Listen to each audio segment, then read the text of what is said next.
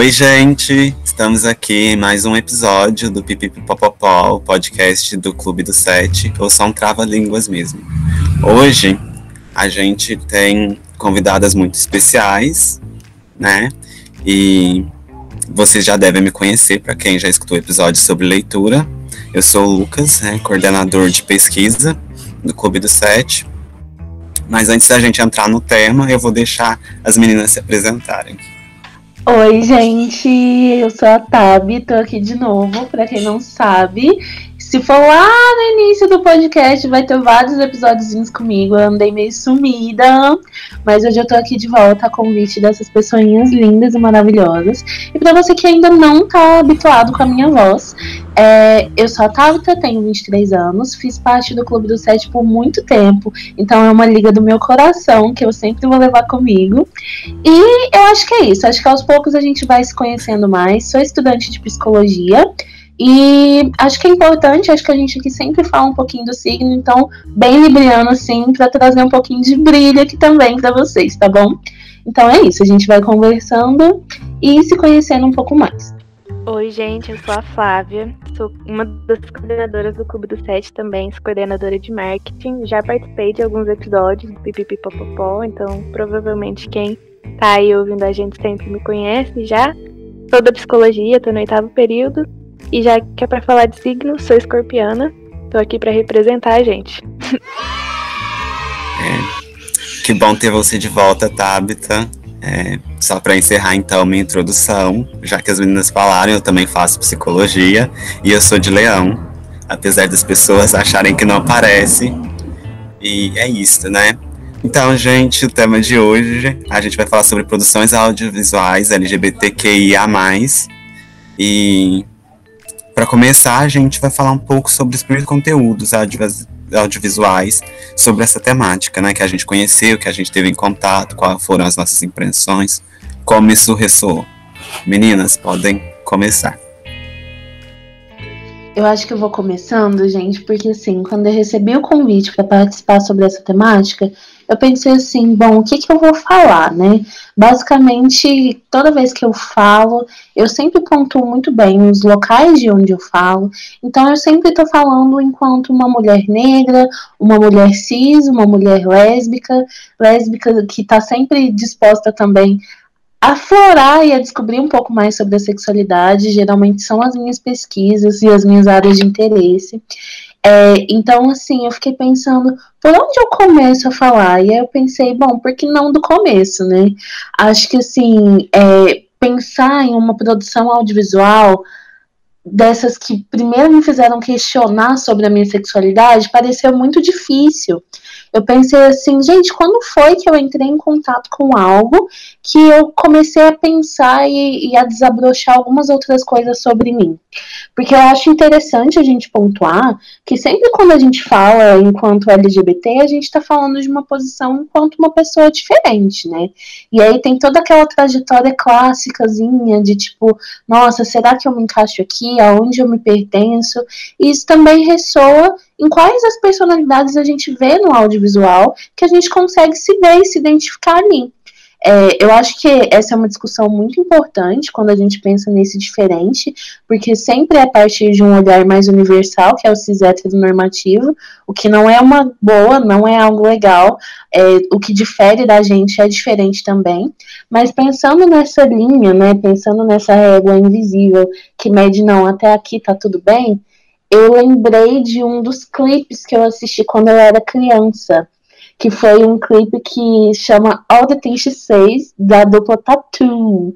E aí, gente, eu não sei se. É, assim, quem tá me ouvindo não faz nem noção de que música é essa, mas provavelmente se você é da mesma geração que eu, você já deve ter ouvido All the things she say, all the things she say, right into my hair, right into my hair, all the things she said. E tipo assim, Gente, se eu estiver indo muito, assim, além do nível, assim, vocês me perdoem, pouco tempo de contato social, né?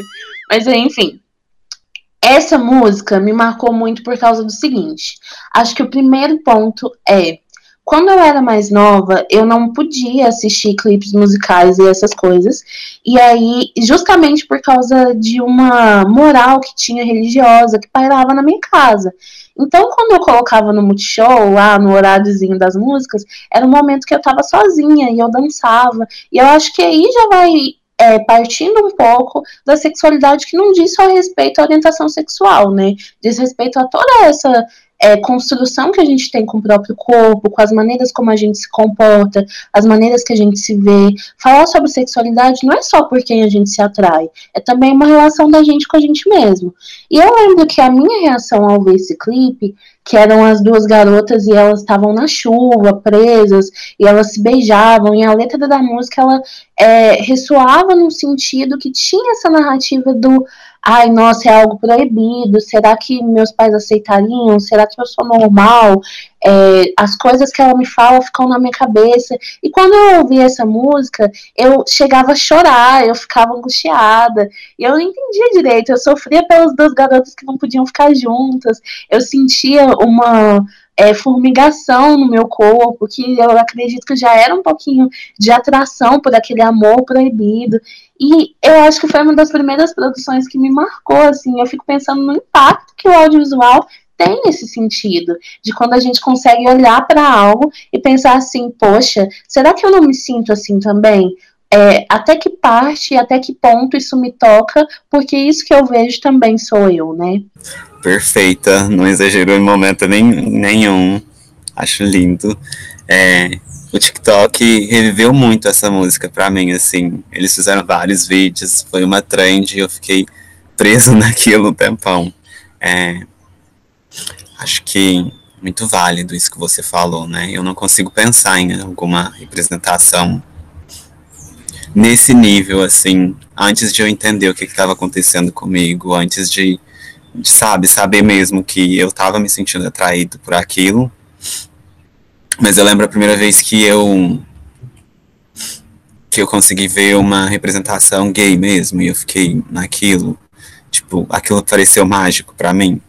E foi em Glee de possível assim. Eu tinha visto outros personagens antes, em várias séries que já tinham mostrado, mas para mim foi Glee e foi é, um episódio solto que eu vi assim e tratava muito disso. Eu eu lembro muito, marcado assim para mim, de um episódio em que o Kurt canta Home pro Thing e fica uma é uma coisa, é um plot muito estranho assim, mas que acho que é muito dá pra gente simpatizar bastante com a posição dele, né? De gostar de alguém que não gosta dele, de ter aquela, aquele primeiro crush é, num amigo, não sei. O primeiro crush é hétero, quem nunca? Sim, com certeza.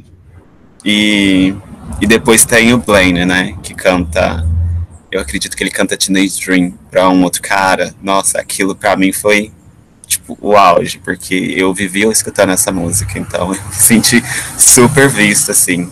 E, sei lá, acho que foi muito importante para mim, apesar de todos os problemas de Glee. Acho que isso foi muito tocante para mim. Gente, ao contrário do que a Tabitha falou de não é, de ter crescido não podendo ver esses clipes, eu cresci assim, desde os quatro aninhos, é, o meu irmão me colocava na frente da TV pra viver esse universo de música pop, clipe. Então, assim, acho que prime a primeira coisa que eu vi, assim, que me impactou de um jeito que. É porque a, a gente não costumava ver isso, assim, na nossa geração não era uma coisa comum de ver, tipo, beijo gay na Globo, ou alguma coisa assim. Era, era bem mais tabu do que já ainda é hoje em dia, né? Então eu lembro que a primeira vez que eu vi alguma coisa que me impactou dessa maneira foi o beijo da Britney com a Madonna no VMA. De 2000 e alguma coisa. E eu era bem pequenininha. E não sei, aquilo assim, é, é uma das minhas primeiras memórias nesse universo pop. Quando eu já estava um pouquinho maior, é, eu lembro que eu é, não tinha é, internet banda larga, né? Não tinha celular, não tinha um meio assim de ficar na internet o tempo todo. Então eu escutava rádio. E aí tinha uma rádio que sempre tocava uma música que eu gostava muito e eu ficava esperando tocar de novo, esperando tocar de novo, esperando tocar de novo. Até que é, eu esperei um dia para ouvir o locutor da rádio falar o nome da pessoa que cantava. E aí ele falou que era Katy Perry. E aí eu procurei é, no Google e fui ler a tradução da música, né? E eu lembro que eu tinha 11 anos e eu fiquei chocada. Fiquei, meu Deus, como ela é maravilhosa de falar abertamente, né, sobre isso. Depois, lógico, que, que tem toda a problemática dela não ser de fato, né, homossexual ou bissexual, mas eu acho que a música, assim, ela representa muita coisa. Até em Glee também tem, tem uma apresentação com, com a música, né, X The Girl, que eu não cheguei a falar o nome. Mas, assim, de ter uma, um sentimento maior, assim, de se descobrir, entre aspas, acredito que tenha sido muito recentemente, numa série que chama A Maldição da Mansão Bly, que é dirigida por um moço que chama Mike Flanagan. E eu achei que ele tratou do tema de um jeito muito sensível e muito leve, assim. Porque geralmente as produções, é, e é importante, né? Elas focam nisso, e focam na descoberta, nas problemáticas, mas eu achei que nessa série em si foi. É, não era o tema central, sabe? É um romance que foi se desenvolvendo, né? É, paralelamente aos assuntos centrais da série, que é uma série de terror. É, mas a personagem, a Dani, ela foi se. É, foi se apaixonando, né, pela jardineira da, da série. Não sei se eu tô dando spoiler, provavelmente. Mas eu acho que foi uma coisa muito natural mesmo e que eu não tinha visto ainda ser retratado em alguma outra coisa, assim. Tipo, por exemplo, tem um problema central e o romance ele vai se desenvolvendo sem ter uma grande problemática entre ser duas mulheres, sabe? Não foi uma questão, não foi uma coisa que, que impactou ninguém na série, foi uma coisa natural como é em qualquer outra produção, sabe? Então eu achei isso muito legal. É, e também me senti muito representada pela heterossexualidade compulsória que a, que a personagem principal ela tinha antes. Mostram os flashes do passado dela, que ela foi noiva, que ela namorou o mesmo menino a vida inteira e que ela nunca tinha parado para pensar se era aquilo que ela queria, sabe? E, e aí quando ela sai, se liberta e tem contato com outra pessoa que sente alguma coisa por ela e se sente livre para sentir e viver aquela coisa com ela, acho que foi assim quando eu mais, não sei, senti alguma coisa de, de pensar, será que eu estou vivendo compulsoriamente a minha heterossexualidade, sabe? Será que é, coisas que eu já senti antes por outras meninas ou alguma coisa é, eu reprimi por ter esse, essa pressão da sociedade que, que eu fosse compulsoriamente heterossexual, pelo um padrão estético, pelo padrão familiar, religioso, enfim. Acho que foi mais essa série, assim. Mas, assim, cresci vendo esse mundo pop e amando esse mundo pop que, querendo ou não, ajuda a gente, né? As letras, a Lady Gaga foi muito importante também. É, nessas letras de autoaceitação, de descoberta, às vezes, assim, já foi construindo para uma coisa que eu fui entender mais velho mais tarde. Eu acho muito importante a gente pontuar aqui que é muito interessante na sua fala o quanto a heterossexualidade, a cis heteronorma, ela nunca é questionada de forma nenhuma. Então, o que acontece? É sempre vista a sexualidade dissidente, LGBTQIA, como algo que é muito focado, é muito central. Qualquer discussão que vai partir, vai partir a partir daí, já pressupondo que tudo vai ser muito diferente, como se algo não fosse até natural. Então, eu acho que é isso quando eu quero é, colocar a partir do olhar universal desse outro, que é o outro branco, o outro cis, o outro hétero, é, de que tudo parte diferente a ele, como se ele fosse a normalidade.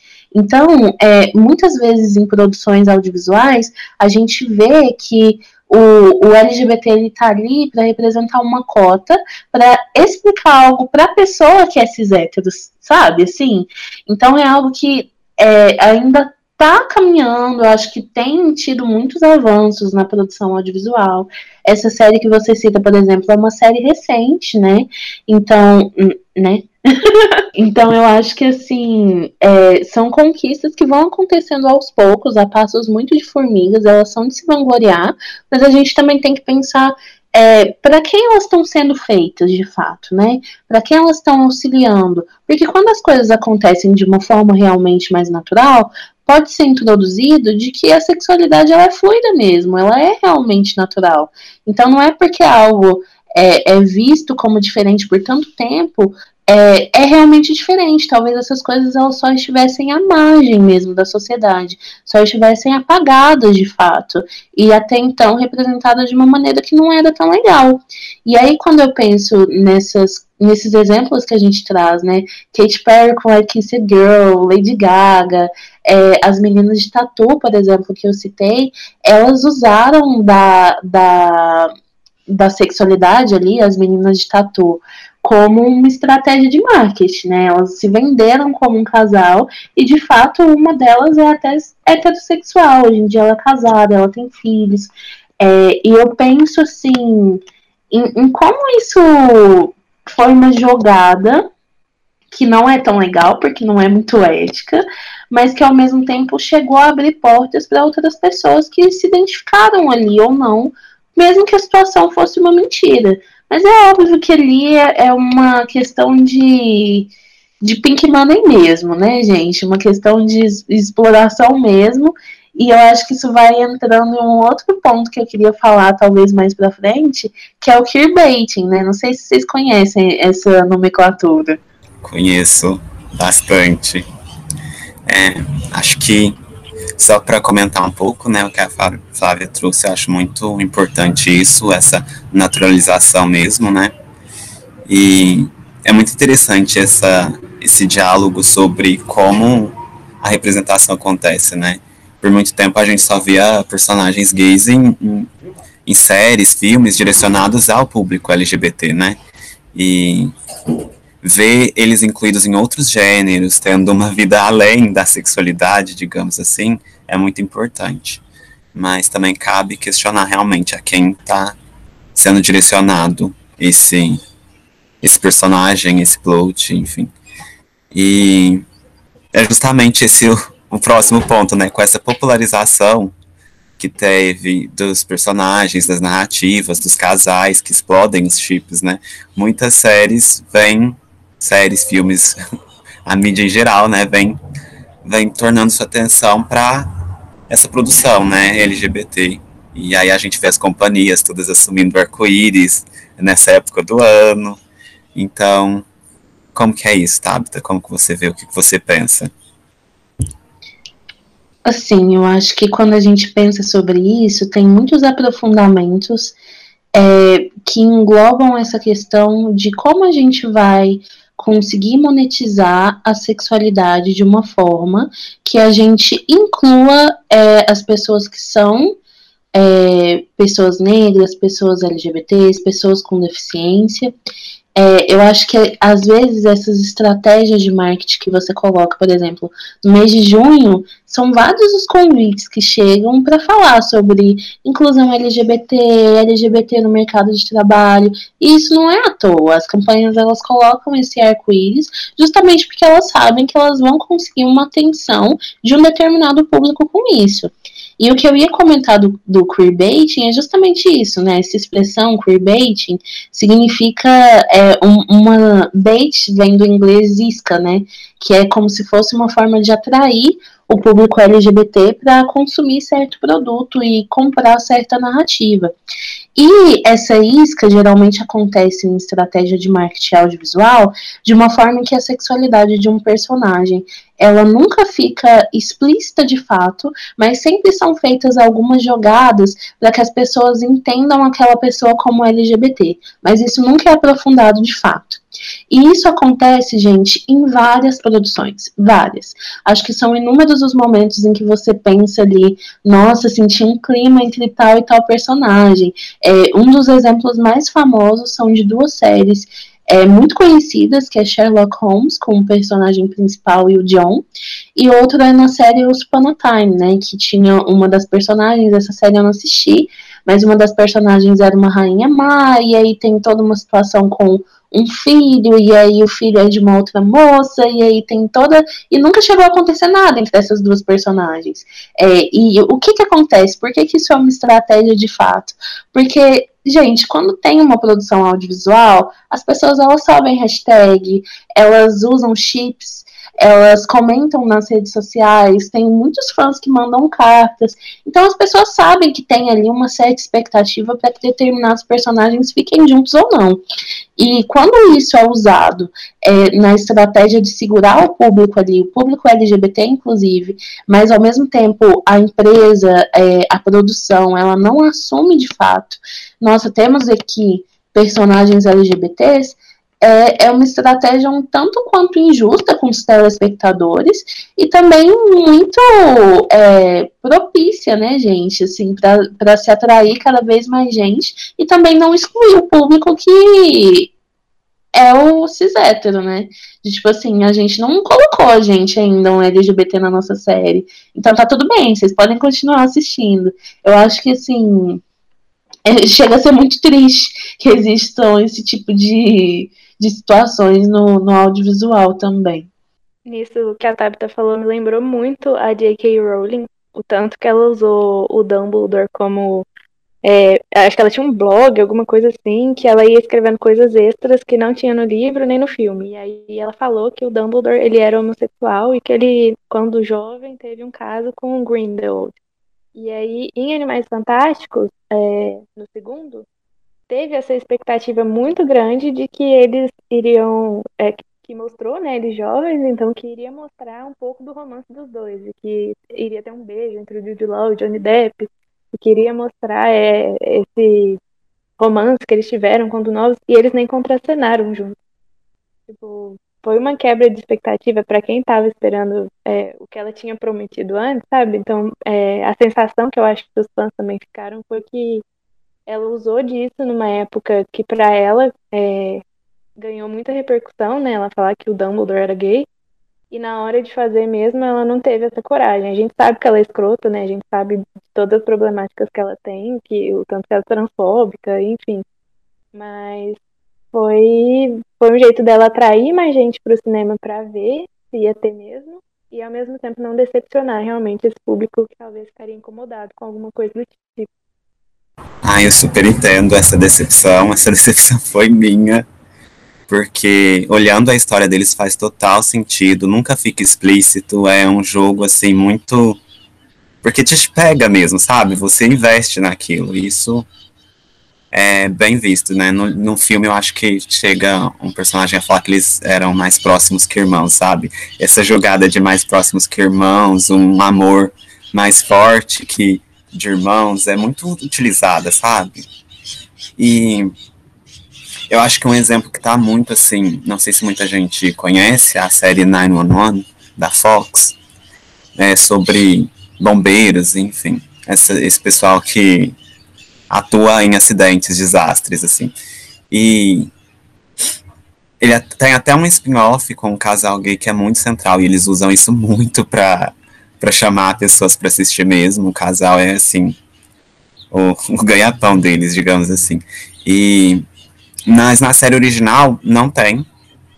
Tem uma personagem que é lésbica e ela é negra e ia ser muito legal. Mas a gente sabe que o foco do pessoal que assiste não vai ser numa mulher mais velha, negra, lésbica. Apesar de que eu acho que seria muito interessante se fosse. O pessoal presta atenção em homem branco. E eles chipam homem branco com outro homem branco. E é isso que acontece. E tem dois personagens que são muito próximos, que tem uma narrativa toda construída sobre um primeiro estranhamento, depois eles ficam muito amigos. E aí, gente, vários spoilers, mas no mais recentemente, é, um deles quase morre e ele tem um filho e ele fala que caso algo aconteça com o filho, ele quer que o filho fique com esse amigo entre aspas dele. Então fica todo um jogo em cima desse relacionamento que é muito popular, mas eles nunca desenvolvem para além disso, sabe? Fica tipo, pode ser que tenha algo mais aqui, mas a gente não vai revelar porque a gente quer manter manter essa essa audiência que poderia não gostar disso também. Então, é muito é muito cruel assim, sabe? É, tipo, é só o dinheiro mesmo que importa e o quanto isso não atrapalha, né? Se você está fazendo uma produção audiovisual, né, eu acho que a sua primeira preocupação é com aquilo, com a arte, com a história. não devia ser tanto com o dinheiro, apesar de, é lógico, o dinheiro sendo uma série de uma empresa, lógico que eles vão pensar no dinheiro, né? Então, é complicada essa relação, assim, mas eu acho que isso acaba um pouco com a integridade de quem trabalha nisso também. A gente falando sobre isso, eu só consigo pensar de uma série que eu não sei se vocês conhecem, chama The Hundred. É, e The Hundred é uma série, assim, que é uma série com teor meio adolescente, inclusive quando eu assisti ela, eu era mais nova, um pouco mais nova, né? Tenho 23, então, enfim. Mas é, o que eu quero dizer é que essa série ela passa num num certo futuro utópico, assim, em que alguns jovens eles são mandados de volta para a Terra para ver como que a Terra tá, se ela tá habitável, se ela não tá. E aí tem uma personagem principal, que o nome dela é Clark, e uma outra que ela é tipo dos povos originários da Terra, que foram é, se não é se modificando, mas eles foram se adaptando à Terra, e aí ela tem uma tribo e etc. E aí, o jogo de romance com elas é, é muito bem feito, assim, com jogo de câmeras, com falas desse tipo, ah, somos mais que próximas, é, coisas nesse sentido que tem exatamente um duplo sentido.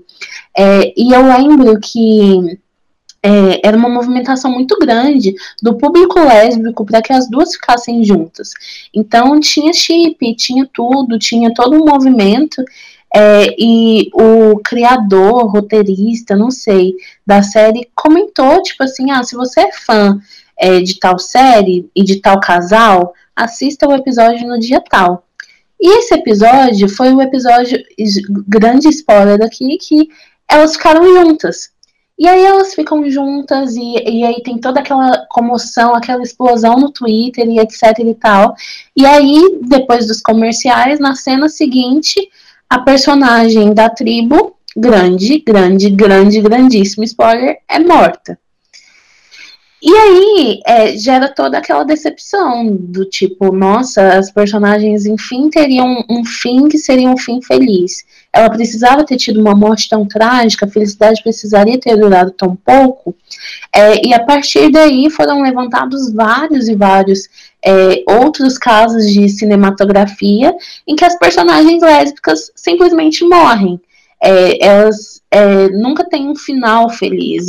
E eu acho que isso é uma coisa muito presente na narrativa LGBT, né? Sempre tem algum problema que esses casais eles não conseguem ficar juntos, seja por causa da família, seja por causa de um caso, um caso de AIDS, por exemplo, é, que durante muito tempo foi realmente é, uma, uma doença que foi associada à população LGBT e que muitas e muitas vezes a gente vê a, a narrativa do audiovisual voltada a essa problemática e a essa história, e aí um dos personagens, por exemplo, morre com essa doença. Então, assim, se a gente parar para pensar é, em histórias mais antigas e alguns filmes, a gente vai encontrar muito esse padrão de repetição mesmo, é, em que os personagens eles não podem ficar juntos. Ou então, se ficar junto é algo completamente extraordinário. É, e eu acho que isso é uma coisa que, infelizmente, hoje em dia ainda acontece. Eu fiquei pensando em um, em um filme que eu assisti mais recentemente, que era um filme que não tinha nada a ver com sexualidade, na verdade. Eu não lembro agora o nome dele, mas era de uma moça que fez Garota Exemplar, que ela, ela tem tipo um esquema. Ai, gente, vocês sabem de que filme eu tô falando? Ela tem um esquema em que ela é, ajuda na aposentadoria de pessoas mais velhas. Só que ela, na verdade, ela é uma golpista, então ela é, pega essas pessoas mais velhas que não têm família e etc. E ela basicamente engana esses, esses senhores, essas senhoras, e rouba a aposentadoria deles e o dinheiro que ela ganha para ela e para a empresa dela. E a questão é que essa personagem principal, ela é lésbica, aparentemente, né? Ela se relaciona com mulheres. E aí ela, tipo assim, ao, ao longo da trama, o final, apesar de não ter nada a ver com isso, também tem um certo final trágico pro casal. Então, eu vejo que mesmo tentando sair um pouco disso, é um filme com uma narrativa completamente diferente, porque ele é meio suspense e ao mesmo tempo meio drama, meio ficção, meio tudo isso. Ah, isso mesmo, chama Eu Me Importo é, ele também trabalha a sexualidade de uma maneira que reforça muitas vezes um final que a gente parece que já conhece, assim, sabe? Então é, é isso. Não, não, não que o filme seja ótimo, incrível e bom, mas ele é um filme atual e que às vezes vale a pena assistir para repensar também algumas coisinhas nesse sentido. Que às vezes também eu posso estar viajando, mas eu acho que não. É, não sei se vai ter muito a ver com, com o que a gente estava falando, mas eu lembrei do filme que eu queria falar. Que eu até pensei é, antes de, de vir pra cá, né, pro podcast, que eu tinha assistido, assisti recentemente, chama Palmer, com Justin Timberlake. É, não sei se vocês já viram. É recente, ou é de 2020 ou é de 2021. E aí é, é, o foco é ele, ele é, acabou de sair da prisão, não tem. É, é, um foco assim do filme é ele. Só que no filme também tem uma criança, que é o vizinho dele, é um menininho que ele vive brincando de Barbie, e aí ele vê desenhos é, de fada, de pônei, e aí na escola o menininho sempre fala, ah, é, por que, que você se comporta como menina? É, os caras mais velhos também clicam com ele. E aí tem uma parte que eu achei. E, e, é retratado também de uma forma muito natural no filme. Tem uma hora que o Justin Timberlake fala para ele: Ah, por que, que você tá assistindo esse desenho? E aí ele fala: Por que não? Aí ele fala: é, é, Você já viu algum menino assistir esse desenho? Aí ele: Não, mas eu posso ser o primeiro. E também uma outra cena que, que o menininho pergunta para ele: Ah, por que, que, que me tratam desse jeito? E aí o Justin Timberlake fala: Ah, é porque você é queer. E aí ele fala, o que é queer? e aí o Justin Timberlake fala, ah, é uma pessoa que não é como as demais. Aí o menininho até fala, ah, então você também é queer? Tipo, trata disso de um jeito muito gostoso de assistir, assim. A minha mãe tava até vendo comigo, ela é um pouco mais. É, não sei. Ah, religiosa, mais dos costumes, né? É, não que ela seja totalmente preconceituosa, mas é menos comum dessas pessoas assistirem esse tipo de produção, né? E no final ela já estava encantada pelo menininho, estava entendendo tudo que estava acontecendo ali, sabe? Então eu acho importante também. É, igual a gente estava falando no começo mesmo, de tratar de um jeito mais leve, sem aquela pressão de falar assim, nossa, olha como ele é diferente, e como é, as coisas acontecem de um jeito extraordinário. Até na, na parte que vai ter uma festa de Halloween, ele fala que ele quer ir de fada, de princesa, acho. E aí ele vai de princesa e. Ah, é, é muito encantador o filme, assim. Você vai ficando com, com um sentimento muito bom, assim, de ver que tá dando tudo certo para ele. A gente sabe que não é assim, né? É, geralmente na vida real, mas assistir uma coisa que trata, assim, de um jeito. Como deveria ser, né? Normal, normal e não sei. Eu gostei de ver, é uma dica, assim. Se alguém puder ver, Palmer, muito bom. Parece ser muito legal mesmo. Eu vi o trailer, mas ainda não, não consegui ver ele. Comentando um pouco né, sobre isso, acho que é, essas produções que tratam de uma forma mais leve são muito interessantes mesmo. E aí, sobre a questão da, de The Hundred, né? Isso foi muito muito polêmico. Eu lembro muito da época em que isso aconteceu, da campanha que os fãs fizeram. E é realmente absurdo, assim. E eu lembro que eles compararam com algo parecido em Buffy, que foi tipo quase a mesma cena, sabe? E eu acho que na cabeça dos produtores isso é tipo uma homenagem, sei lá, sabe? Porque eu não sei se dá para acreditar em coincidência nesse caso. Isso acontece muito, né? E tem como tem o queerbaiting, né, tem o bury your gays, que é tipo, enterre os seus gays. E tem uma outra convenção que é conhecida como hide your lesbians, esconda suas lésbicas, né? Então, tipo, tem vários mecanismos que são muito utilizados para tipo, é, dar um final não tão legal para personagens e casais homossexuais ou afetivos é, enfim, sem falar em pessoas transexuais, né, como elas são representadas. nessas obras menos desconstruídas, digamos assim. E muito disso vem de uma tradição do cinema norte-americano, né, que eles tinham um código de ética que os estúdios deviam seguir para poderem ter seus filmes é, exibidos em cinemas, enfim.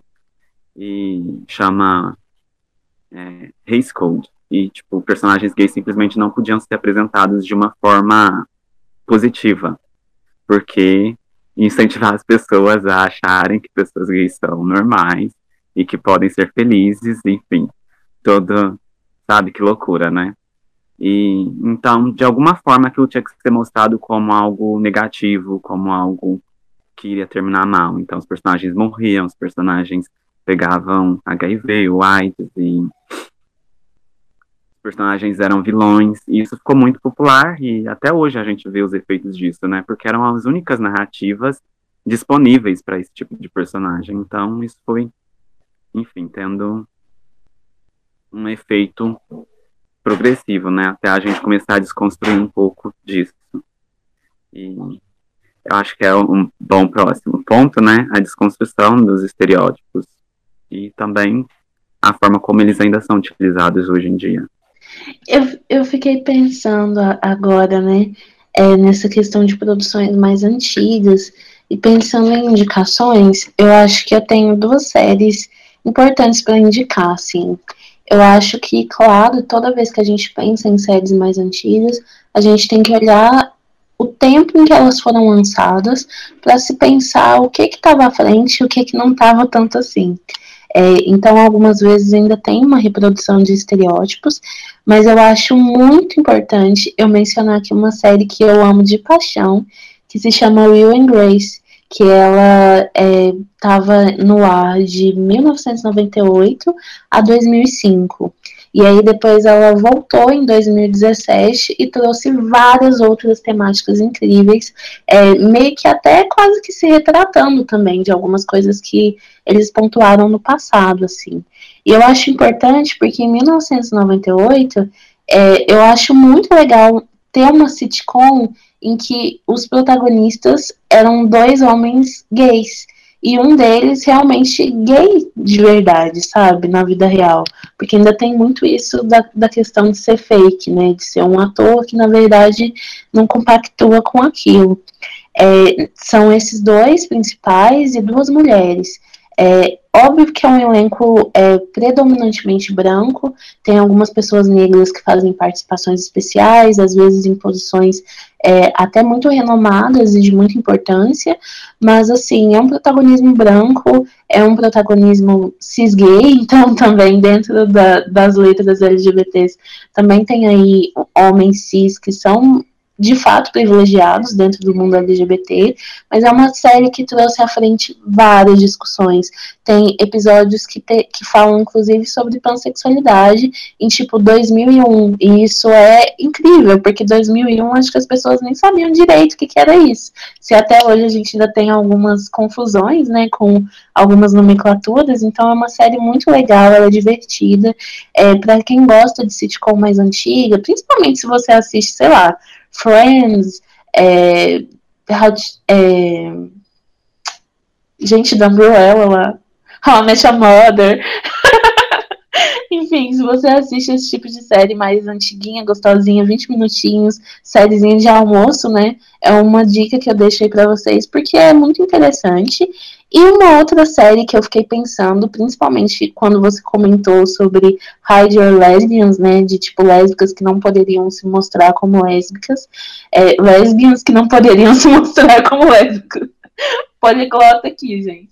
Mas enfim, eu pensei na série The World, que foi uma série Vou até olhar aqui que ela foi de 2004 a 2009 e que se a gente for pensar, apesar de já estar tá aí né, dentro dos anos 2000, também é uma série mais antiga, em que toda a série ela é focada em mulheres lésbicas, toda. Então todas as personagens principais, elas ou são lésbicas ou são bissexuais, o que eu acho incrível, porque elas também trazem é, tipo, diferentes tipos de lésbicas. Então, não são, por exemplo, lésbicas que têm um comportamento estereotipadamente masculino. Tem umas que também são mais estereotipicamente mais femininas, outras são esportistas, outras, tipo assim, de várias profissões. E uma das personagens principais é uma das maiores, assim, com maior protagonismo, que se chama Beth, ela tem afrodescendência. E o que que acontece? Ela é aquele tipo de mulher afro que a negritude dela é questionada o tempo todo, porque a pele dela não é retinta, ela teve uma mãe branca e um pai negro, se eu não me engano, e ela tem uma irmã bem mais retinta. É, e eu achei isso muito legal, porque eu me identificava muito ali, né? Eu acho que eu, por muito tempo, me escondia aí na nomenclatura parda, porque a negritude nunca foi bem vista, ainda mais aqui no Brasil. Então, ver a maneira como ela também se reafirmava o tempo todo é, e resgatava um pouquinho da cultura negra enquanto mulher lésbica também era muito legal. É claro que, assim, é uma série que ela traz vários outros estereótipos também, tem muitos casos de traição, é, tem, gente, tem muito sexo na série, muito, muito, muito mesmo. Acho que as duas primeiras temporadas, assim, os primeiros episódios, você vê, tipo, sexo o tempo todo. O que é legal por uma parte, porque eu acho muito legal que são relacionamentos que mostram, tipo, a gente vê sexo hétero o tempo todo acontecendo, né? Então, assim, é muito legal ver, porque é uma coisa mais natural, uma coisa mais gostosa de assistir, mas também tem aquela questão da objetificação do corpo feminino. Então eu acho que é uma questão que a gente precisa ter aí um pezinho atrás para saber também como que essa série durou aí por tanto tempo, se não foi também com uma jogada disso, né? Eu acho que também contribui muito é, essa questão da sexualidade mais aflorada, de mostrar mais o corpo, mas são duas indicações que eu deixo, porque são séries antigas e séries que trouxeram à tona muitas discussões. Só para ter uma ideia, The World trouxe a temática de uma mulher que é, se reconhecia como lésbica e a partir de um processo de autoconhecimento, ela começou a ver que na verdade é, ele era um homem trans. Então, assim, eu acho que essa temática ainda é muito pouco abordada. Você não vê essa transição, assim, dentro da própria letra, por exemplo, das próprias letras do próprio mundo LGBT, e como que isso respinga um pouquinho em outras temáticas, como machismo, estereotipia de como deve ser ou não um homem. É, então é muito legal. Só queria falar isso. É, isso que, que você falou, Tata, de, dessa série, né? Me lembrou muito o Elliot Page. É, e o quanto também, como o Lucas falou antes, das produções mais antigas não deixarem aparecer nos filmes é, esse tipo de coisa por não, entre aspas, influenciar, também tinha muito de não deixar o ator, quando era uma peça assim, triunfal deles, se é, assumir para não queimar o filme da empresa ou não queimar o filme da produção. Eu lembro certinho de Rebelde, a novela, que o Christian Chaves, ele é homossexual, né? E na época ele não podia falar de jeito nenhum para não atrapalhar o rendimento da novela, que ele fazia o garanhão lá, sabe? Então, depois de um tempo, ele até falou o quanto ele sofreu por causa disso, tanto que é, você vira um produto e não pode mostrar quem re realmente você é. Isso é mais questão de bastidores, né, das produções audiovisuais, mas acontece muito. O Elliot Page também, né, é, esses dias eu li uma, uma matéria que falava que na Premiere, acho que era daquele filme com Leonardo DiCaprio, Inception, que na, na Premiere ele teve que ir de vestido, salto, todo montado mesmo. E deve ter sido muito difícil, né? Por ele ser um produto da. É um produto hollywoodiano que estava estrelando um filme do lado do Leonardo DiCaprio. E ele já se sentia mal em usar aquele, aquele tipo de roupa, em estar tá ali como uma mulher, né? Sem ter que interpretar, ele não estava interpretando naquela hora e, e, ser forçado a isso e demorar tanto tempo para ter essa coragem de se assumir, né, pela pressão da, das empresas, das indústrias. A Disney, então, nem se fala, né, faz muito isso com as pessoas também, trata a pessoa como um produto, é, para preservar ou sei lá a, a identidade dos filmes. Eu lembro também de High School Musical que mal tinha beijo hétero E esses dias eu tava assistindo a série nova do High School Musical, sim, eu estava fazendo isso. Que é High School Musical, The Musical, The Series. Que é com Olivia Rodrigo. E eu fui ver, sim, gente, eu fui ver. Eu sei que eu já passei da idade, mas fui assistir. E já dá pra ver super uma diferença, assim. Não sei se pelo Pink Money também, mas tem personagens homossexuais, mostra muito bem, assim, não fica aquela coisa implícita. Enquanto no antigo High School Musical já era, tinha o Ryan, né, que, que era super estereotipado e nunca aconteceu nada com nenhum outro menino ali da série, enquanto todos os outros casais heterossexuais mantinham alguma coisa, né, mesmo que não saísse um beijo. Então tem essa pressão também dos estúdios, né? Não sei se faz sentido. Faz muito sentido. Inclusive, essa questão do Ryan, eu acredito que até os produtores, enfim, o diretor, não sei, se eu não estou errado, ele queria, né, que o Ryan fosse gay, mas não deixaram.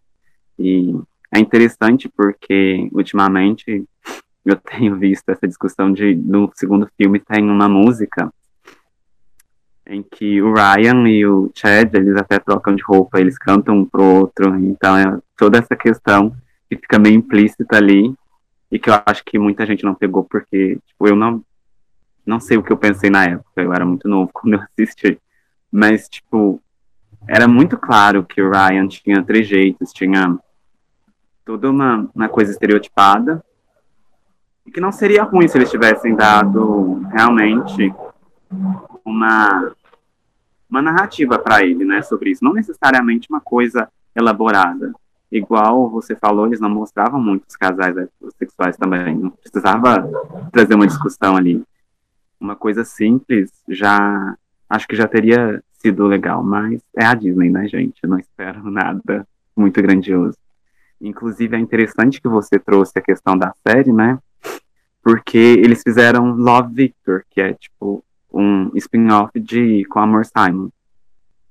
E eles não quiseram colocar no Disney, no Disney mais, porque era muito, não sei o que, que tinha de tão interessante, assim, tão explícito na série que eles não quiseram colocar, porque é uma série bonitinha, fofinha, sabe? Não mostra muita coisa, é sobre um personagem que vai se descobrindo e questionando a sexualidade dele e tendo todo o dilema de como ele fala isso para os pais dele, que são é, religiosos, né, são até latinos, que é também bom para representatividade, né, o Amor Simon é sobre um, um personagem branco, mas a série não tem nada demais, e eles quiseram colocar em uma outra plataforma porque encararam aquilo como adulto, sabe? Não, não faz sentido. Fica essa questão, né, de, de como eles utilizam, de como pode ter um personagem mais. Um personagem mais.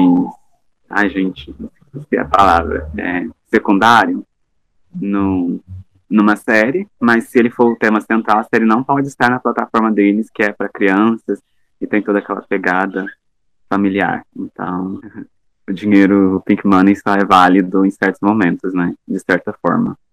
Não sei, uma outra questão que a Disney faz muito é, tipo, sempre se gabar dos personagens homossexuais. É, tipo, todo filme eles fazem uma coisa em cima daquilo, é uma pessoa que tá ali em cena dois minutos. E aí tem uma referência a ela ter, sei lá, uma outra pessoa do mesmo sexo.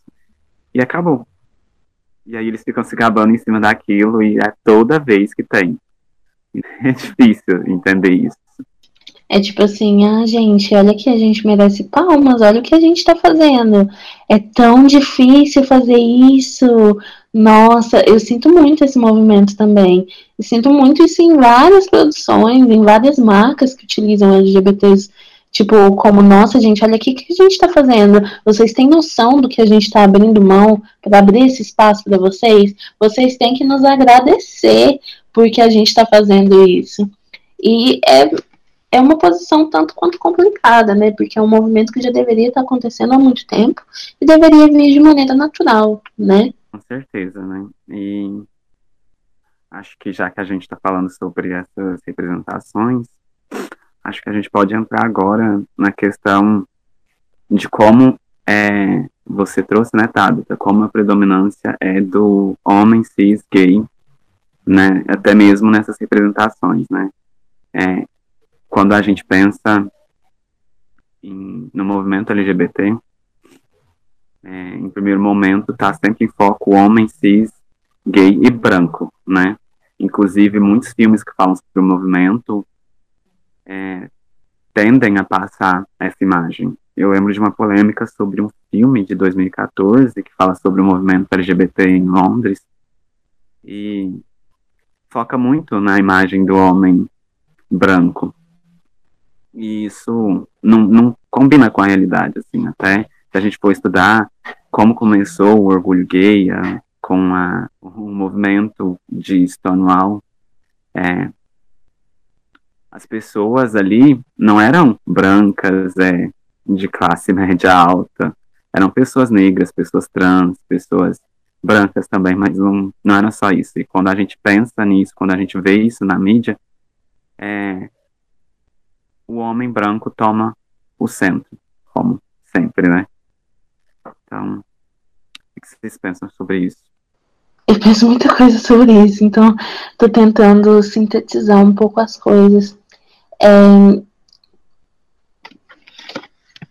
Eu penso muito na questão da interseccionalidade, que eu sempre trago nas minhas pautas, eu sempre trago junto comigo. Que nem eu disse, quando eu me apresento, eu me apresento enquanto Tabita, mulher, mulher negra, mulher lésbica, mulher gorda. Eu acho que tudo isso faz muito parte de quem a gente é, né? E quando a gente pensa em todas essas formas de opressão, a gente tem que falar de interseccionalidade, porque todas essas avenidas identitárias que vão compondo quem a gente é, fazem parte de sistemas de opressões diferentes que vão se somando uns aos outros, eles vão se cruzando. Então, é, é, quando a gente pensa nas pessoas, a gente tem que pensar em etnia, a gente tem que pensar em classe social, a gente tem que pensar em gênero, orientação sexual, sexualidade de forma geral e até mesmo em localidade geográfica. É muito diferente a minha fala da fala de uma mulher que passa por todas as categorias que eu passo, mas que ela vive numa situação que não é urbana, por exemplo. É, então a gente tem aí pessoas que estão mais suscetíveis a passar por situações de vulnerabilidade. E eu acho que assim, é importante a gente pensar que não existe uma hierarquia de opressão. Não existe uma pessoa que, que não é uma competição de quem vai sofrer mais, de quem vai sofrer menos. Mas são características que são importantes da gente se considerar quando a gente pensa é, que existem sim privilégios dentro da própria comunidade LGBT. Então, quando a gente pensa num homem cis branco, a gente tem aí é, pessoas que são favorecidas simplesmente por se apresentarem como se apresentam, por se apresentarem primeiramente quanto homens, numa sociedade tão patriarcal que a gente tem, e por se apresentarem enquanto brancos, que eu acho que assim é, é uma temática que se a gente for puxar, a, a gente não sai daqui, né? Do, a gente tem aí dados que mostram quanto a negritude ela sofre no Brasil. A gente tem jovens sendo mortos a cada 23 minutos, a gente tem um maior índice de suicídio, um maior índice de violência obstétrica, um maior índice de tantas e tantas violências que não cabe aqui no tempo a gente se delongar em todas elas. É, e quando a gente pensa é, em ser LGBTI, em ser negro, a gente tem aí um potencializador de ficar à mercê dessas violências. É, eu acho isso por vários motivos. A gente tem uma objetificação dos nossos corpos, a gente tem. É, os problemas são tão profundos que a gente tem até violência institucional e estrutural atuando contra a gente o tempo todo. Então, se a gente soma aí o fato de ser LGBT e o preconceito, que é toda a homofobia, toda a LGBTfobia, né, no caso, é, envolvida com isso, a gente tem aí um, um marcador social que é impossível de se ignorar. Então, é claro que para a sociedade vai ser mais aceitável se a inclusão de uma pessoa LGBT for a inclusão de uma pessoa que se parece com a, a com o público dominante. Ou seja, de novo, a gente tem aí o homem branco. É, e, e, é muito importante a gente destacar o quanto que o audiovisual tem um impacto nisso também. Hoje em dia a gente tem aí algumas produções que elas mostram, algumas muito, algumas sim, muito poucas produções que mostram um protagonismo é, negro de verdade e LGBT de verdade. Acho que Pose apareceu aí como uma série que contemporânea que traz assim o maior elenco trans que já houve na face da história numa, numa série é, com protagonismo, assim mesmo, um elenco trans e negro, e retrata muito a realidade dos balls, né, que eram de 1980, porque é, a gente tem que lembrar que o episódio de Stonewall abriu portas para todo mundo, e ele aconteceu em 69. E além do contexto que a gente tem é, norte-americano, em que tinha uns bailes, eu acho que outra produção audiovisual que vale destaque aqui é Paris is Burning, que é uma série, é uma série não, é um filme que é uma crônica documentária, né? Crônica documental, eu não sei direito como fala, mas que é, traz um pouquinho sobre a realidade de 1980 e como os bailes e é, as casas eram espaços de acolhimento e tudo. É, mas eu acho que para além de olhar esse contexto norte-americano, a gente tem que lembrar que aqui no Brasil é, nessa época a gente teve o golpe de 64, então a gente vivia num período de ditadura militar. É, eu acho importante ressaltar isso, porque a ditadura pendurou aí por muitos anos e a mídia ela teve um impacto fundamental para que a, é, a população LGBT encontrasse forças para lutar contra uma violência que era diária. Era violência, eram prisões, eram várias coisas que aconteciam que eram contra o nosso corpo e contra a nossa existência. E aí a gente, eu falo das mídias, porque tiveram dois jornais de suma importância, que foi o Lampião da Esquina e o Xana com Xana, que se você ouvinte ainda não teve a oportunidade de entrar em contato, é só digitar no Google, dar uma olhadinha nas imagens, você vai achar algumas edições mais antigas, mas que foram os primeiros veículos midiáticos que trouxeram a população LGBT como destaque e que trouxeram a população LGBT como destaque não positivo, mas como um destaque real do que realmente estava acontecendo, das pessoas que morriam, dos projetos que existiam em existência. A primeira marcha que a gente teve aqui no Brasil foi liderada por mulheres lésbicas, é, que inclusive se eu, acredito que faziam parte do movimento do jornal Xana com Xana, é, aconteceu em 1980, então são resistências muito antigas e que inclusive possibilitam para que eu esteja falando aqui com vocês hoje. É, eu acho que é importante a gente fazer um resgate histórico quando a gente pensa em luta e resistência e dar uma olhadinha em certos materiais mais antigos, para que hoje a gente tenha, por exemplo, Pose aí, que é uma série incrível e que está atuando, e que a gente também tenha algumas opções de, de outras. É, produções que não são tão coloniais assim, porque a realidade dos bailes acontecia aqui de uma forma diferente. Por exemplo, pensar na palavra queer ainda é muito difícil aqui para o Brasil, é uma palavra muito americanizada.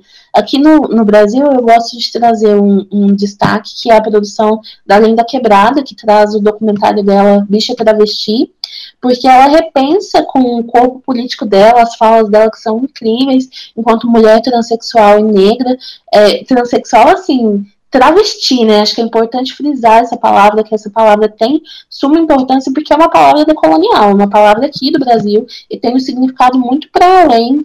É óbvio que eu estou falando uma posição enquanto cis, mas tem um significado muito além de simplesmente, ah, é, é um gênero oposto. Acho que tem todas as marcas históricas que eu estou comentando é, que iam acontecendo ao longo da trajetória das mulheres trans. É, então, assim, eu acho importante essa produção, porque a linha ela repensa várias coisas sobre as normas de gênero e sobre a forma como tudo é estereotipado e como tudo tem que ser pensado nessa interseccionalidade. Etnia, raça, de fato, o que, que é raça, o que, que é etnia, como essas coisas se combinam, é, como que a classe social interfere aí, como que quem está falando é importante para a história de quem está falando. Enfim, acabei me delongando um pouco falando sobre isso, porque, que nem eu disse, acho que é um assunto que, se eu penso, eu acabo pensando demais, porque são muitas coisas que a gente precisa levar em consideração quando a gente pensa para além desse mundinho branco, desse mundinho é, que, que é feito de ah, até aqui a gente pode engolir, passou daqui, ainda não é bom a gente tocar no assunto. Então, eu acho que tem muita coisa aí para a gente caminhar, muita coisa para a gente resgatar, para que a gente reconheça o que já seja, o que já foi feito até aqui, para que a partir daí a gente comece a pensar em uma maneira de transformar e de realmente retratar essas vivências que acontecem até hoje. Muito bom. Não tem problema falar bastante, acho que é um assunto que dá muito pano, acho que daria um outro episódio só para falar disso. E eu acho que falta muito essa noção histórica para a gente, né? Eu acho, eu vejo muito hoje as pessoas mais novas entrando em contato com esse universo queer, né? E, e tendo noções que, assim, falta um pouco essa histori historicidade. Não sei se é assim que fala, mas enfim, sabe? De entender como que surgiu, como que as coisas foram feitas, de entender esse movimento identitário que não é o mesmo que é o de hoje, mas que deve tudo a esse movimento anterior, sabe? É incrível a gente pensar nessa questão de, tipo, a resistência no, no meio da ditadura, sabe? De ter que se descobrir enquanto tinha a crise da AIDS, enfim, ditadura militar. E, e como é, é louco pensar nisso, né? Porque pra gente é mais tranquilo, entre aspas, assim, a gente tem essa visibilidade agora, a gente tem essas representações. Mas que representações esse pessoal tinha naquela época? Que movimentos eles tinham como referência? Eles não tinham internet, sabe? Então, toda essa organização, eu acredito que a gente deve muito a, a, esse movimento e a gente não conhece. E esse apagamento, ele é muito é, proposital, sabe? De, sabe, de não circular mesmo essas informações.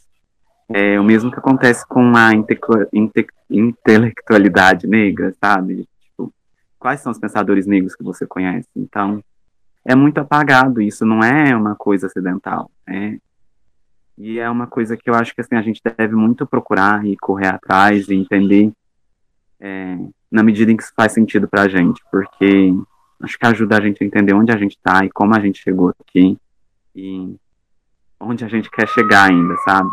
a gente tem várias lutas ainda, né? E tem muito movimento de, de regresso, parece, sabe? Mas se a gente for olhar para trás, a gente vê como as coisas eram piores e como as pessoas encontraram esses movimentos e assim eu fico admirado mesmo de ver como isso aconteceu e acho que eu confesso que eu conheço muito pouco da nossa história, principalmente quando a gente fala de história brasileira, sabe? Quando a gente foge da hegemonia é, americana, americana dos Estados Unidos, no caso, né? então, é muito interessante, sim, eu acho muito legal você trazer essa pauta. E mais à frente eu vou dar algumas dicas sobre isso, quando a gente for encerrar. É, Flávia, você quer comentar alguma coisa?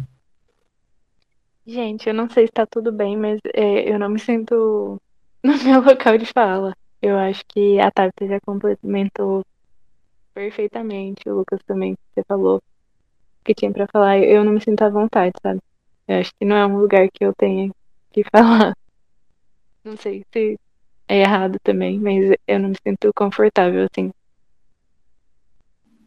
Tudo bem, eu acho que então a gente pode fazer Fábio, Tabita, você quer acrescentar alguma coisa? Eu acho que é isso, assim. Eu acho que. Acho que é isso. Eu acho que quando a gente começa a falar sobre essas coisas, essas coisas elas movem a gente, porque elas dizem respeito às nossas experiências, elas dizem respeito à maneira como a gente vive, a maneira como a gente lê o mundo e principalmente a maneira como o mundo lê a gente também. Então, eu acho que é eu acho que é importante que a gente faça é, é, esse momento aqui, que a gente brinca, a gente ri. Tem horas que eu tô, por exemplo, cantando no podcast, que eu espero que a Mari coloque alguma coisinha aí pra bafar minha voz, algo do tipo. Mas eu acho que também é, toda vez que a gente se propõe a pensar sobre esses assuntos que, querendo ou não, ainda são assuntos tabus, mesmo que sejam assuntos que o pessoal diga que está em alta, tem muita coisa que não é discutida, porque não é vista como como interessante para quem tem poder aquisitivo, né?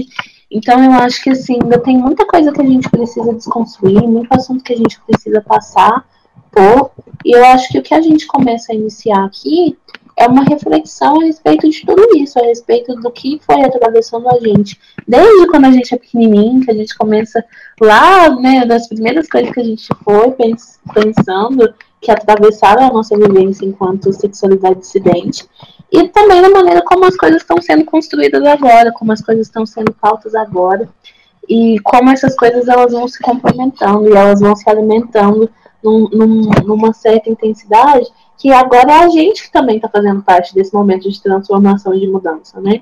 Então eu acho que é isso, acho que é, é esse início para refletir sobre as coisas e para partir de, de, desse processo de entendimento, desse processo de autoconhecimento, a gente também ver como a gente pode atuar com uma participação mais ativa para que as coisas comecem a se modificar. Acho que é isso.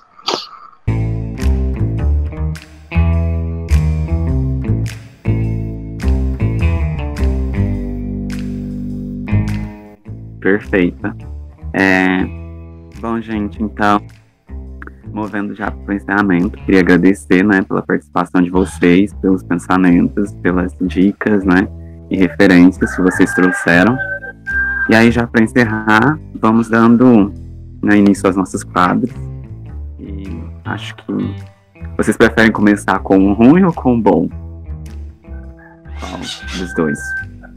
Ah, acho que vamos começando pelo Amada, que a gente dá aquele foguinho e depois a gente termina com coisa boa. O que, que vocês acham? Perfeito. Vamos com o Amada, então. O que vocês trouxeram pra gente dessa semana?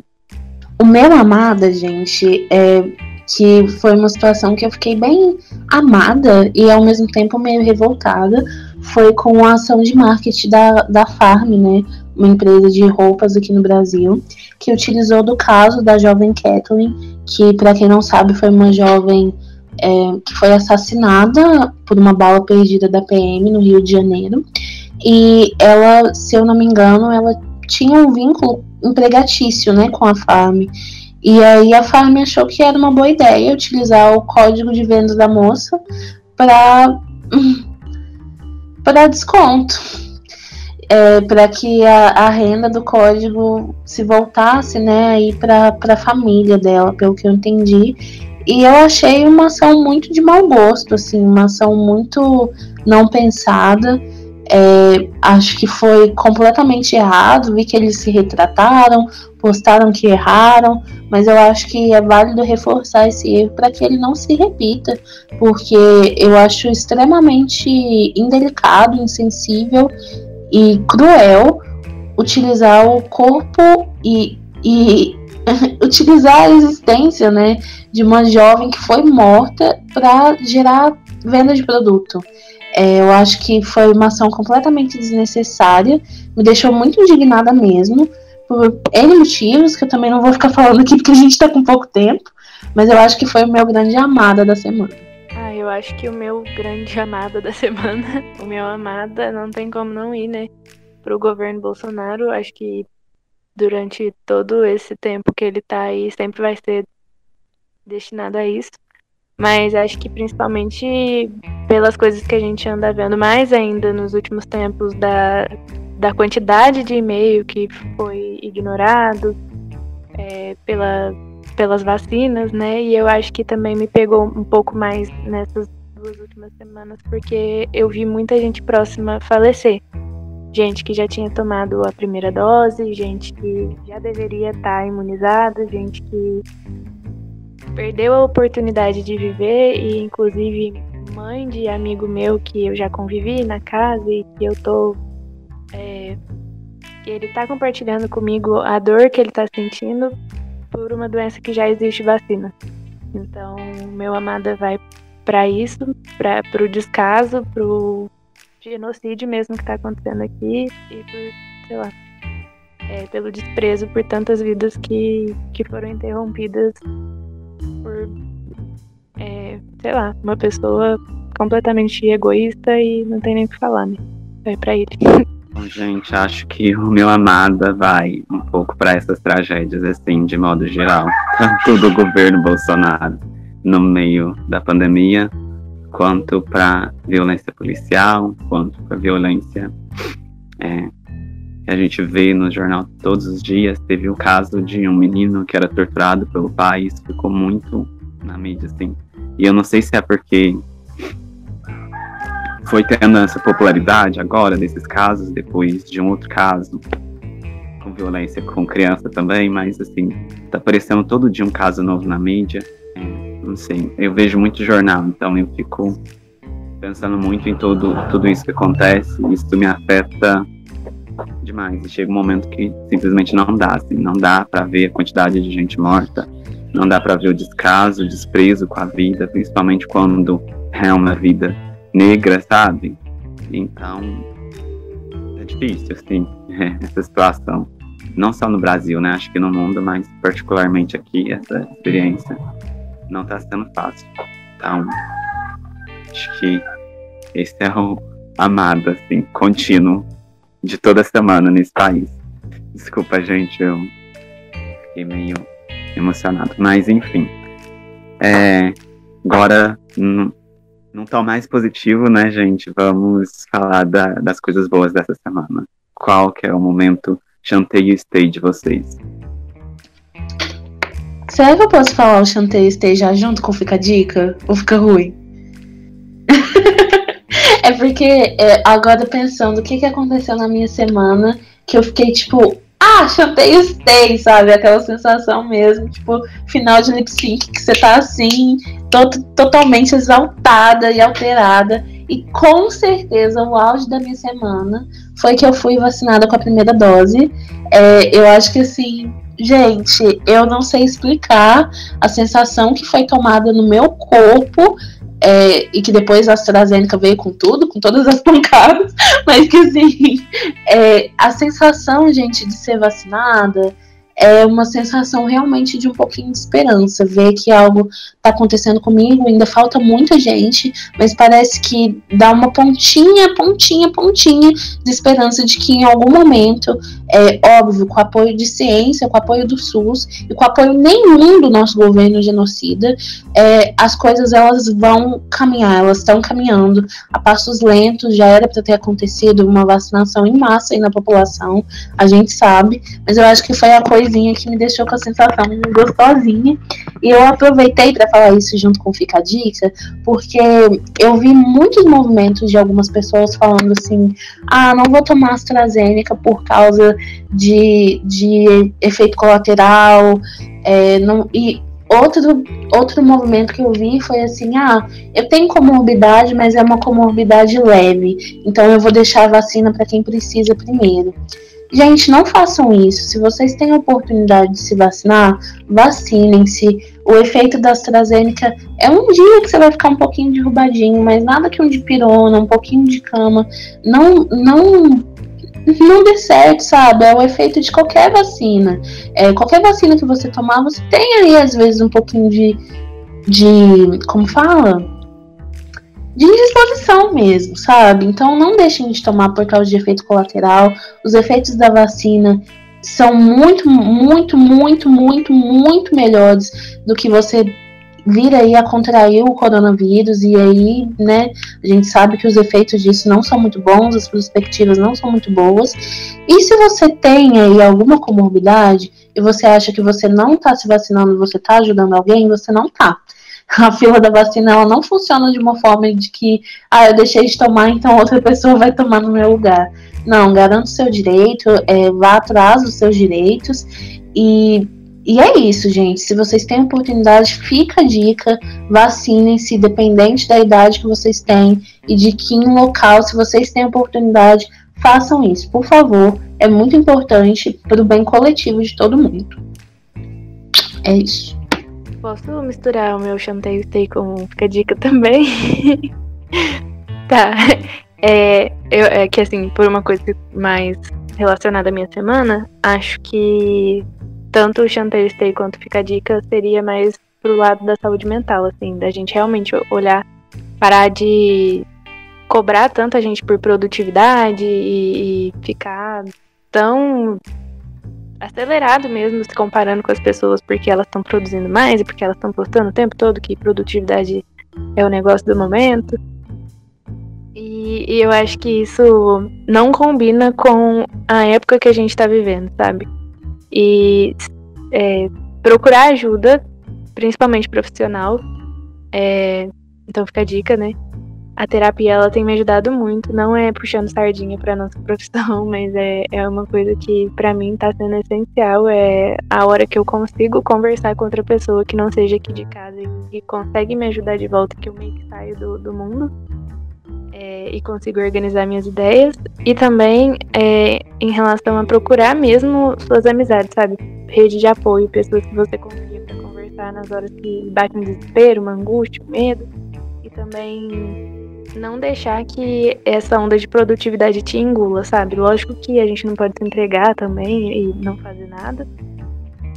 Mas eu acho que é importante a gente reivindicar o que até onde a gente aguenta, sabe? Saber nossos limites. Por exemplo, essa semana eu vi que eu não dava mais conta de fazer uma matéria em que o professor estava cobrando mais do que eu acho que ele deveria cobrar para a época que a gente está vivendo pressão psicológica com aluno, ligar a câmera, conversar essas coisas em momentos que ele não sabe a realidade de cada um. Eu consigo ligar, eu consigo fazer as coisas, mas eu sei de pessoas que não estão em um ambiente adequado e em condições. Eu, às vezes, não estou em condições mentais para conseguir fazer certo tipo de coisa que a pessoa está cobrando. Então, eu acho que fazer terapia, buscar uma rede de apoio com amizade, família, essas coisas, e saber dos seus limites e parar de entrar nessa onda de produtividade. Não tô julgando quem compartilha esse tipo de, de conteúdo, que eu sei que tem muita gente que, faz isso, mas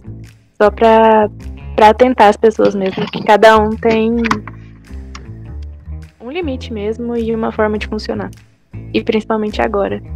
Essencial as dicas de vocês, né? Eu acho que misturando no momento que tem de bem, menos um pouco que vocês fizeram, mas é, o meu chanteio fica para essas notícias, sabe, de pessoas que tomaram a vacina e sabe, você vê que tá andando, pelo menos, a passos lentos, mas essa pontinha de esperança também. Espero que eu também tome a vacina logo. E, enfim, fica aí essa expectativa, esperança, essa comemoração com os amigos, os conhecidos, enfim, todo mundo que está conseguindo se vacinar é muito importante. E se cuidar também, né? Para quem ainda não se vacinou, se cuidar é essencial. É... A minha dica vai mais é, retomando essa questão da falta de historicidade que a gente tem. É... O Renan Quinalha, que é um pesquisador que eu acompanho, ele publicou recentemente um artigo sobre o Lampião da Esquina, e eu achei muito interessante você trazer isso, porque eu tava dando uma olhada assim por cima, e ele fala sobre essa questão de resistência na ditadura, enfim. Mas não precisa ser nada acadêmico, gente. Não tô aqui para falar para vocês lerem artigos, é, sabe, para se inteirarem da história, pesquisar no Instagram. Eu tenho certeza que deve ter, eu não conheço, mas deve ter alguma conta que fale sobre isso.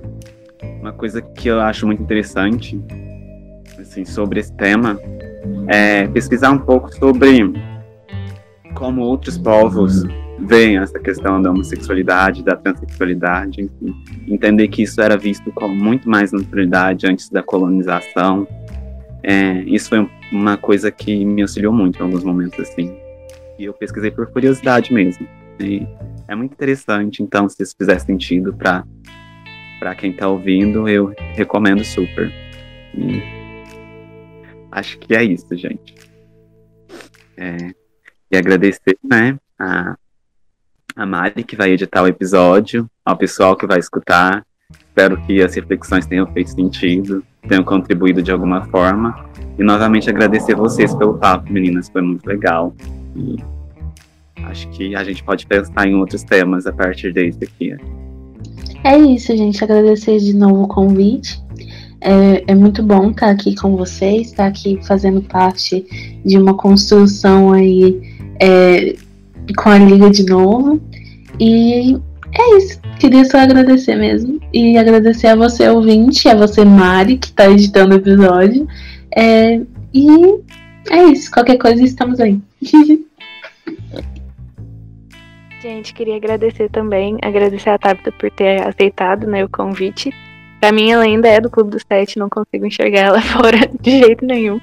É, agradecer o Lucas por ter conduzido tão bem né, nossa conversa. Agradecer a Mari que vai editar nosso podcast, a gente sabe que não é um trabalho fácil. E agradecer a todo mundo que ouviu e convidar também para ouvir os outros e os próximos